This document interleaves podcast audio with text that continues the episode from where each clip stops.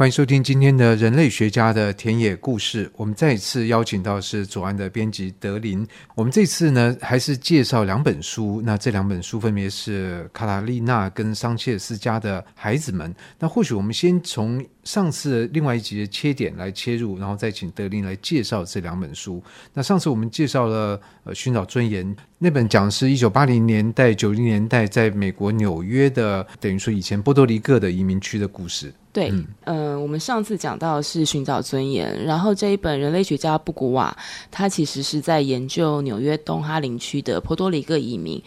他那个时候，他主要的问题意识，他其实是想研究这一群移民里面的地下经济。其实这些很多人类学家他们的研究，呃，如果是相同主题的话，可能都互相有一些关联性。其实《寻找尊严》的作者在他一开始的导言里面，他就有特别提到，因为他着重其实是这群移民里头的贫穷文化，然后包括社会结构以及他们或是他们几个文化里面的一些内在性的问题。所以他其实在前言里面，他就提到了在他的。这个领域的一个老前辈，然后就是我们今天要讲的另外一本，就是桑切斯家的孩子们的作者，就是奥斯卡路易士。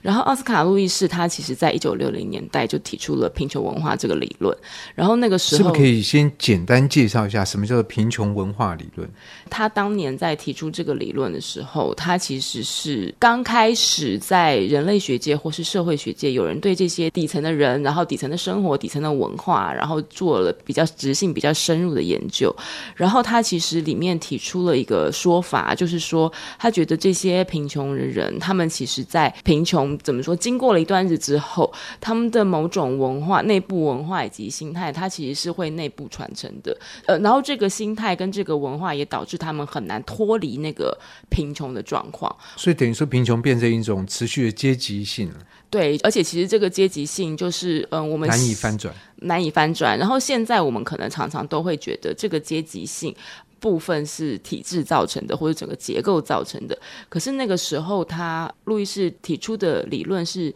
有一部分的说法是说，当然其实有外部的原因，可是其实这个贫穷的状态也造成了他们内部。比如说，今天我爸爸很穷，我孩子我在从小长大的过程当中，我可能学习到了，我我可能某些状况，我要应付这个贫穷的方法，或是我要面对这个处境，或是我处理我家庭的内部关系，然后。然后他可能有形成了某些特质，然后这个特质某部分也导致他很难再脱离这个文化。所以其实那个时候他提出了这个理论，在寻找尊严里面，布古瓦他其实就有一点觉得是说，当年的老前辈可能忽略了外部体制或是对人造成的压迫跟影响。然后在寻找尊严里面，他其实就是觉得是说，他觉得人是更有能动性的，就是我们在这个文化里面，纵使我们很穷，纵使这个结构是压迫。或者或者重视体制怎么样怎么样，可是其实我们都还是想要做些什么。我寻找尊严里面那吸引我注意的一些段落，就是是说，比如说它里面会特别介绍到纽约街头的涂鸦，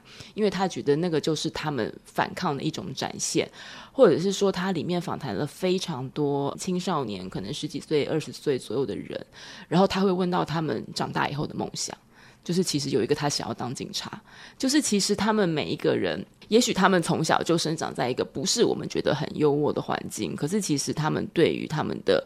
未来，或是说他们都曾经做过某些努力，那当然后来你努力。没有成功那是一回事，然后可是其实从书里头的故事看到说，他们在某个程度上，他们都有一些努力过了，嗯，然后只是书里头当然也讲了他们后来为什么放弃了，为什么某些原因导致他们真的就觉得自己没有办法脱离，所以其实我觉得寻找尊严有一点像是这个的对话。当然，他一方面他前面就是有提到了桑切斯家的孩子们这本书，可是今天呃我们会想要把借由寻找尊严再引出桑切斯家，我觉得他另外会有一个很微妙。点是说，其实他们两本他们都有提到，就是作者都会提到一个概念，就是他们觉得学者或是人类学家，他不只是一个做研究的学者。就是某个程度，他的书写或者是他的互动，某个程度，他也可以变成一种社会改革的力量。所以，像寻找尊严，他前面就有写说，他觉得这本书是希望可以让更多人可以看到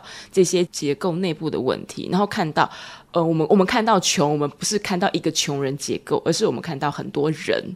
然后我们进而来讨论说，我们怎么样来面对这个问题。就有一点像我们跟台湾的一个 NGO，就是人生百味办了一场活动，然后那场活动其实，嗯、主要那场，因为我们通常的活动请讲者都是请老师啊，或是请大咖这样子，可是那一场活动我们是请了街上的大哥大姐来跟我们分享。那的确，我们也从他们的分享当中听到了很多人的故事，然后可以知道说，我们通常所理解的。皆有只是一个名词，可是其实每一个人都有不同的面貌。那当我们更理解了每一个不同的状况跟样态的时候，因为像我们那天就有讨论过很多，比如说职训局，或者说为什么之前不是就会很多新闻说，为我我们其实都有。庇护所，他们为什么不去住？机会或者是对，就是他们为什么不去用，嗯、或是他们为什么不去找工作？可是其实，当你实际看到每一个人的状况之后，你就会发现说，哎，其实当中其实是有很多细节的，就是他们不是真的很傲娇的说我不想去，或是我不想工作。后来那次活动回来后，我们内部也有在讨论说，就是我们做这件事情，就是当然与我们可能就真的是一个书的阅读，一个书的制作出版。可是当社会上有更多人在做这件事的时候，那也许他之后可以进一步的反馈到某些体制面，就是他们可以做某些变化这样子。那像桑切斯家的孩子，他奥斯卡路易斯，他其实在书的最后，嗯，我不太确定是他自己写，还是就是帮他做一系列的，跟他合作非常密切的一个编辑，在书的最后的后记有写，就是其实他也是希望借由真实的呈现这些人的样态，我不是一个形容过的。或是我不是一个描述过，把这些人简化过的内容，然后来跟你说这些人是什么样子。他是希望透过，尤其他那个时候是一九六零年代，就正是美国，而且他的背景其实是墨西哥，然后正是中南美洲，然后再讲共产主义，就某个共产主义理想的那个年代。所以其实这本书很妙的是，然后这本书其实当年在美国出的时候是超级畅销书。呃，这本书我们后来改的时候，书腰甚至截取一句，他有一句那个卡斯楚的推。推荐文就是说，这本书卡斯推荐这本书，对，就是这本书它的内容其实胜过了很多的文宣，因为我今天告诉你人有多惨，我们要起来什么什么，那个都没有用。我今天就是一本民族志，告诉你说。这些人就是这个样子。是，而而且一方面有卡斯楚的推荐，还有玛格丽特米德，这是一个非常非常有名的人类学的大咖的推荐。是这本书其实左岸出过两次，当时一开始我们第一次就是从贫穷文化的角度，我们就有注意到这本书，所以就是在多年前，其实我们就已经签了这本的版权。可是后来就是我们开始经营人类学这个系列之后，就慢慢的也是在开始进一步的，然后跟很多人类。学者去询问，或是我们讨论的过程当中，觉得这个是在不管是他本身的作品，然后或是说他在很多方面，之于报道人，或是之于人类学家，或是之于他们之间的关系，或是我想用民族志，或是我想用人类学来做什么，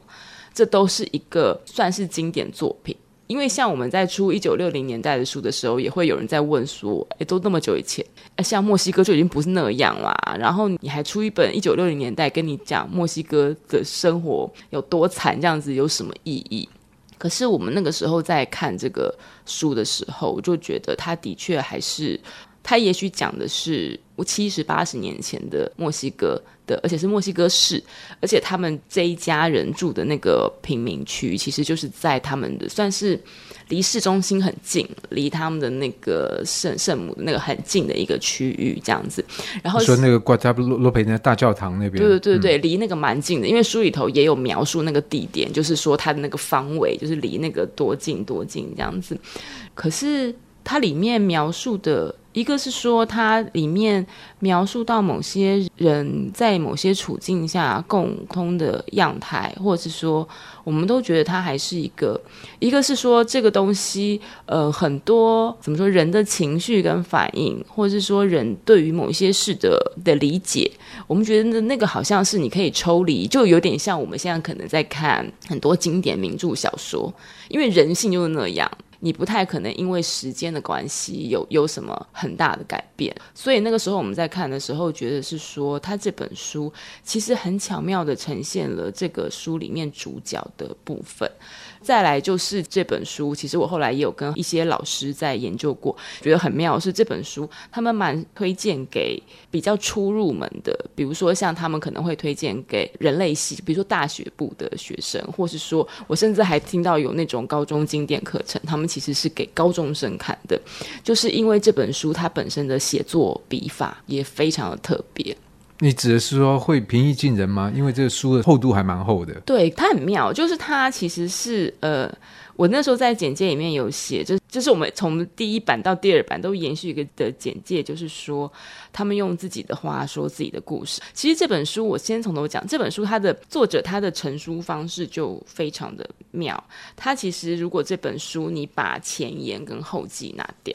你不要跟人家讲自己本民族志。大部分人都会觉得是一本小说，然后作者他的方式，他一开始其实是在墨西哥的农村做研究，可是那个年代其实非常多农村的农民就是到城市里面讨生活，所以后他后续的研究就是研究这些移居到像城市里面的农民，然后他那那时候开始要做这些移居农民的研究的时候，他就选定了一个家庭。然后进去之后，然后这个家庭桑切斯家的孩子其实有四个人，包括爸爸，所以他对他们进行了大量的访谈。然后这些访谈有的是去他们家做，有的是好几个人一起，有的是单独。然后他一开始也揭示了我们这是一个人类学的研究，然后请他们到他的办公室来做访谈。然后他整理了大量的逐字稿，他的设问一定是有主题性的，可是他最后整理出来之后，他把他的提问全部拿掉。所以他这本书看起来本就不是一个有观察者，然后来对话，这他他就变成一个好像是你刚刚所讲的，有人会以为是小说。小说对，就是在这本书主文里面没有人类学家的出现。就是你乍看的时候，像我第一次我翻这本书的时候，我看不懂它的目录，因为我们一般书的目录，比如说社科书的目录，就会是一个有一点论述性，也就是我这张要讲什么这样子。可是它这个书它有三部，然后每一部的章名就是一个人的名字，所以他们家就是其实有四个小孩。第一部的章名的四章就是那四个小孩的名字，第二部的四章也是那四个小孩的名字。然后，所以这样就三部。作者原书它的设定也很简单，它就只有第一部，然后三个人、四个人名。我们的猜测，我们觉得他当时在设问的时候，他应该有设想，比如说，我们觉得第一部他的主要的提问方向，可能应该都是成长背景。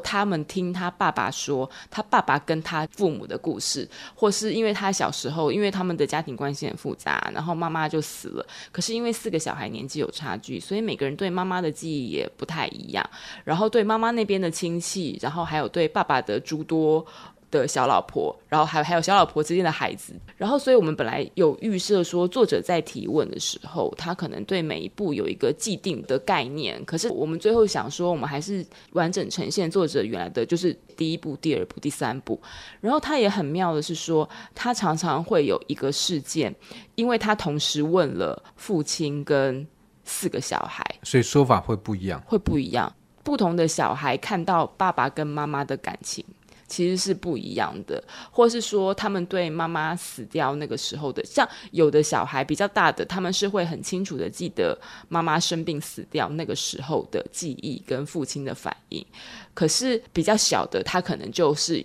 用一个印象，可能就会有他们夫妻感情很好，或者是说。爸爸就是一天到晚在外面拈花惹草，不喜欢妈妈这样子。所以呢，我说这本书它很像小说的，呃，其中一个原因就是因为作者的这种写作方式。那当然，后来我们也说，其实他这是一个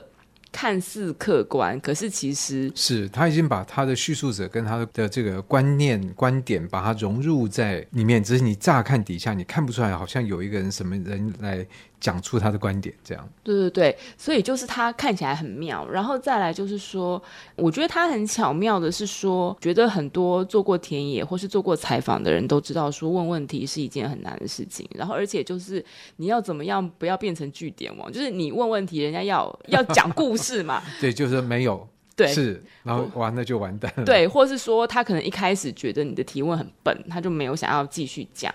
可是就是我们那时候看的时候，就是用很直白的话，就是我觉我们觉得这一家报道人真的对他掏心掏肺。作者自己也有说，就是很多问题，比如说他在问他，因为我觉得会有蛮多就我们看来很抽象性的问题，比如说你觉得女人应该应不应该独立工作，比如或是女人跟丈夫的关系，就是你可能有一些设想中的问题，你可能会觉得是。啊，他们没受过、没念过什么书，可能答不出来。可是其实，我觉得作者非常好的呈现了一个，就是说他，我觉得他翻转了几件事情。我们对于穷人的刻板印象，我觉得他一方面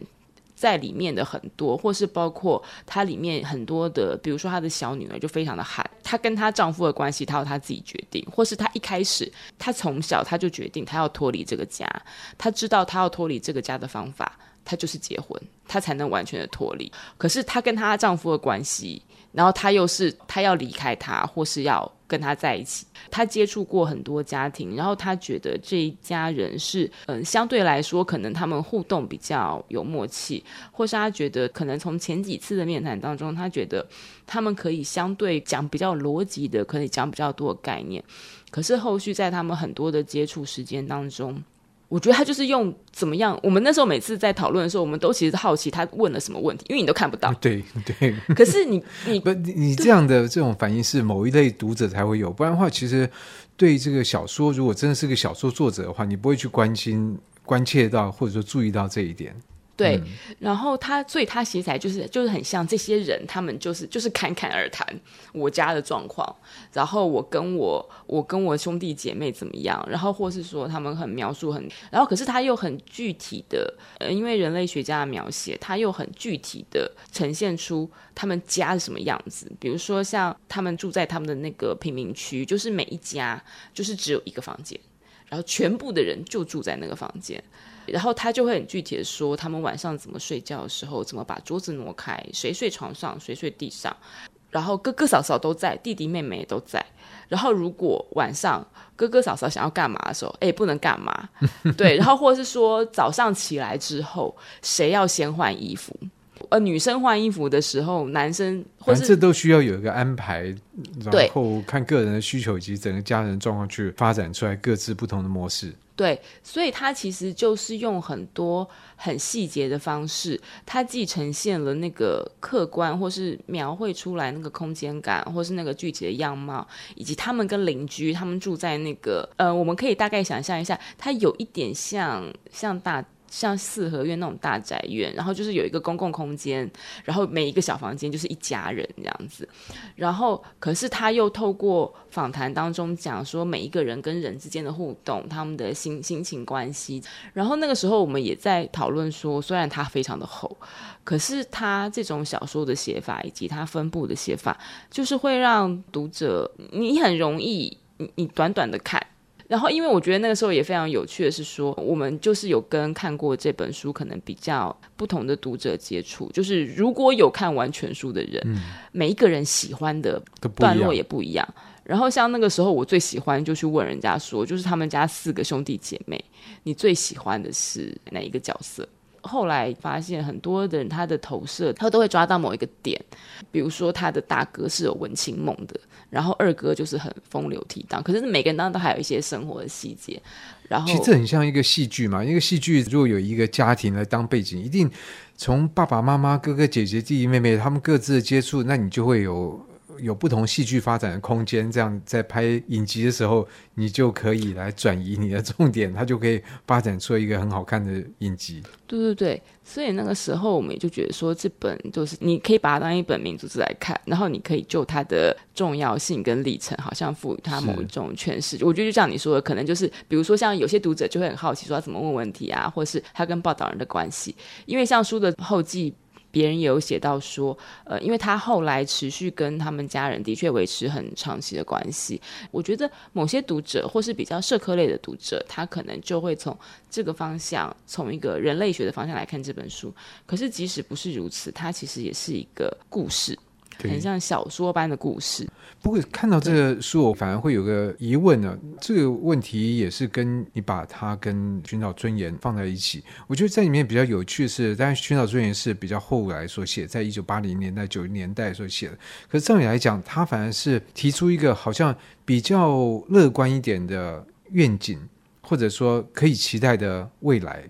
但是在那个书所处的年代，我们知道一九八零年代的美国那是雷根当政，嗯、在这个九零年代，你纽约市长有朱利安尼，而朱利安尼其实我相信对他来讲，他应该不会喜欢那些涂鸦什么这些东西，因为这是对他来讲是对于公权力秩序的一种挑战。可是，在这样的一种环境里面，生出来那个阶级，他的未来如果跳脱来看，或许是更悲观的。可是，在桑切斯家孩子们，他在六零年代，当然这边六零年代是墨西哥六零年代，而不是美国的。因为如果在美国，你会看到更解放，好像更这个世界和平大同，然后大家更共荣，然后更能够相信，透过自己的力量的集结，可以有一个比较美丽的未来。所以，其实这样来看，应该在桑切斯家孩子们的那个年代，他会更容易拥抱一个对未来有一种光明的想象，反而是在寻找尊严，他其实应该更悲观一点。其实你讲了两点，我就觉得非常的有趣，因为像你刚刚讲到那个朱莉安妮的那个法案，就是它里面的确有一直提到，就是后来我忘了是在朱莉安妮帮助他竞选成功，还是他上任后，他们其实有明确有一个法案，就是破坏生活品质罪嘛，就是你你这些把街道搞得乱七八糟的人啊，你这些吸毒的人啊，通通抓起来，通通抓起来，对。然后其实这也是后来让朱利安尼选上的，因为普遍就觉得说这些东西要清掉。那寻找尊严里面，我我觉得他没有觉得这个社会更好，他其实反而呈现了真的就是那个经济希望，那个就是没有那个，因为后来其实作者在二零零三年有补一个后记，因为两千年之后其实经济就是已经换算是起来起飞的时候了，然后其实作者后来也有再去回溯。就是说，这群人的状况怎么样？然后在我们这本书出版的时候，其实呃，另外一位推荐人陈嘉欣老师，他也有再去跟作者访谈，他也有再次回溯这些人现在的状况怎么样。我觉得作者他要呈现的是一个今天外在环境跟人本身，我面对这个环境的时候，就是这个环境也许经济状况很不好。也许经济状况起飞了，然后也许现在又遇到了某一波经济的，或是说，呃，像那个时候寻找尊严里面的背景是说，他们移民过来的时候本来是。一个需要大量制造业工人的年代，可是他们来了之后，产业转型了，其实大量的制造业都不留在美国了，那变成服务业当道。可是其实这群移民是非常不适合做服务业的，因为他们传统的男人气概的文化就觉得说，而且其实很多服务业的高级主管都是女性，第一个他不太能接受女性主管。第二个，其实他们的口音常常会是一个被排斥，会先天上会被在职场上被排斥的，所以其实那个时候工作上面是很不不利于他们的。他我觉得他反而是利用这一点，然后在跟在这个环境下人的作为，然后来告诉我们说，人在面对环境的时候，他可以有怎么样的反应跟韧性。反过来，你说桑切斯家这一本，因为你刚刚提这点，我就想到说，因为它里面也有一小段是提到偷渡这件事情，因为他们其实当中有一个小，因为他们那个年代非常多会越过那个美墨边界到加州去农场去打工，而且那时候的美墨边界没有像后来这么样的严格，对对对，对对对，而且他们就会是有一个 SOP，就是他们都知道，就是你去哪里等巴士，然后就会有人带你去，他们还是会有一个检查的，就是什么身体健康什么。之类的，然后它里面曾经有一个我忘了是老大还是老二的某一个儿子，然后就当中就是某一段，他就是想要去，而且那还是在他某一次因为被误会偷窃关起来的假释期间，然后他想要去美国讨生活，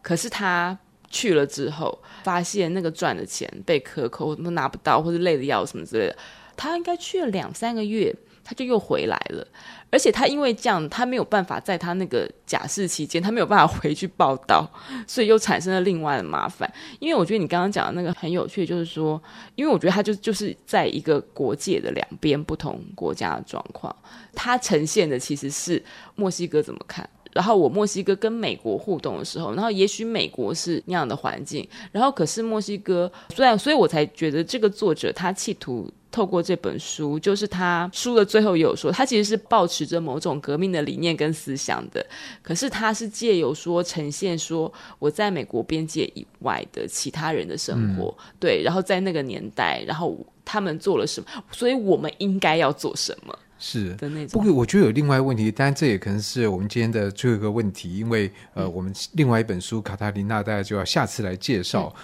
那这个问题就是，我觉得对于台湾读者来讲啊，当然这样讲，这个问题本身是有问题的，原因是因为墨西哥这个共和国是在一九一一年成立，所以换句话说，跟中华民国是一样的。可是中华民国，当然我们从台湾角度来看，它前这个三十几年、四十年，它不在台湾。但不管怎么样，拿台湾跟墨西哥比，它会有个相似性，就是如果我们从接受中华民国这件事情的话，它是有个类似的起点。然后在战后，它其实同样都是面对美国这个大势力，只是。墨西哥跟美国就是土壤相接，那美国跟台湾隔了一个太平洋，但是有很多劳动力啊或生产关系的转移，其实都相当类似。那在这个书中所描述的六零年代的墨西哥，其实同样的事情，我相信也发生在台湾，因为台湾在那时候它有美国市场，它开始做经济的转型，从农业变成工业，那一样有很多人要离乡背井。然后要呃离开农村，然后进到工厂里面开始工作，然后也进到陌生的城市，所以这个历程跟墨西哥似乎有一点相通的地方。其实很多，其实那时候我在做这本的时候。我觉得，呃，如果我们先跳脱，我们先把美国这件事情，或者是说，呃，中华民国这件事情先拉开，就是的确在某一个年代，就是有大量的人口，就是经济转型的关系，然后有非常多的人口，然后，而且其实某个程度，呃，原本可能都是以。农或者是比较少量的商的社会结构，可是后来在某个年代有大量的人口其实进入，然后而且其实家庭的结构也不太一样了。而且那时候其实，在看书的时候，我不停的跟朋友说，其实中南美洲的人某些的家庭关系。其实是跟跟华人，跟华人 非常像的，所以他的很多的反应，你会有很多，或是对于父亲、对于一家之主的那个反应，其实是蛮 像的。对，所以就是你看到谁的什么反应，所以这也是我很喜欢拿来做笔的原因，就是因为你好像可以理解他他为什么会这个样子，然后或是说，有的人如果会讲到说，对，如果他们家也有这种从从。嗯，中南部到北部，或是从城市乡村到城市的一个移居过程，然后讲到老家的感觉，因为像书里面有问到桑切斯的书里面，就是有他的父亲，因为他就是在城市，就是工作很不顺遂，因为他就是打零工，然后他就会觉得是说，我比较怀念以前在乡村的日子。他说，因为那时候起码我有地。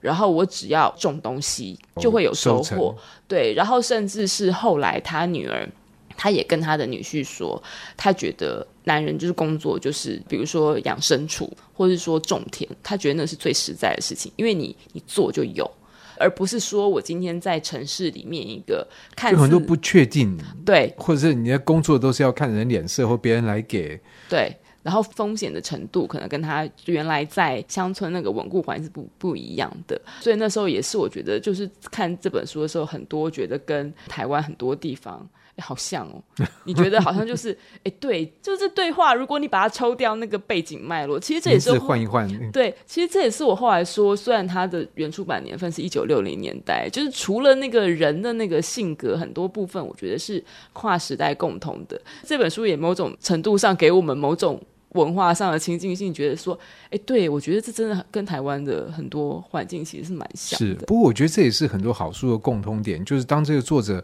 有足够的一种穿透力的这个眼睛，他其实是可以看到很多事情的表象背后的这个东西，然后建立了很多的共通性。那我觉得表现出来，不管是他的身份是人类学家，还是他是一个文学家、小说家，事实上。这种跨时代经典，我觉得都有这样的一种特色。那当然，在今天的节目里面，我们呃一个相当短的时间来介绍了桑切斯家的孩子们，特别是从寻找尊严这个角度来切入。那我们另外一本书呢，《卡塔琳娜》，我们就会等到下一次再来介绍。那今天就很谢谢各位的收听，也谢谢德林，谢谢，谢谢。